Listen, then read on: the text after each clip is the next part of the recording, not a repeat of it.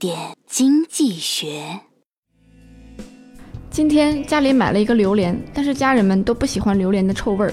于是我抱着榴莲到自己房间，关上门，把自己把它吃完了。到了中午吃饭的时候，五岁的弟弟一个劲儿的给我夹菜，还一脸同情的说：“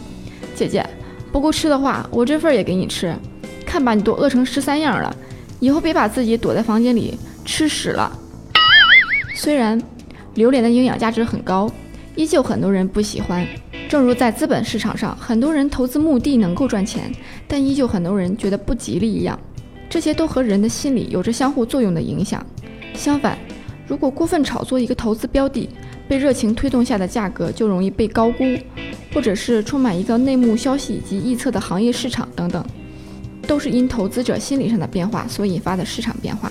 并且可以这样说，任何一个出色的投资家都是出色的心理学者。有某种洞悉人心理的直觉或天赋，从而在多变的市场里比别人快一步。所以，我们在进行投资理财的同时，同样不能忽视的还有市场因素，理性分析市场，不被夸大或假消息所迷惑。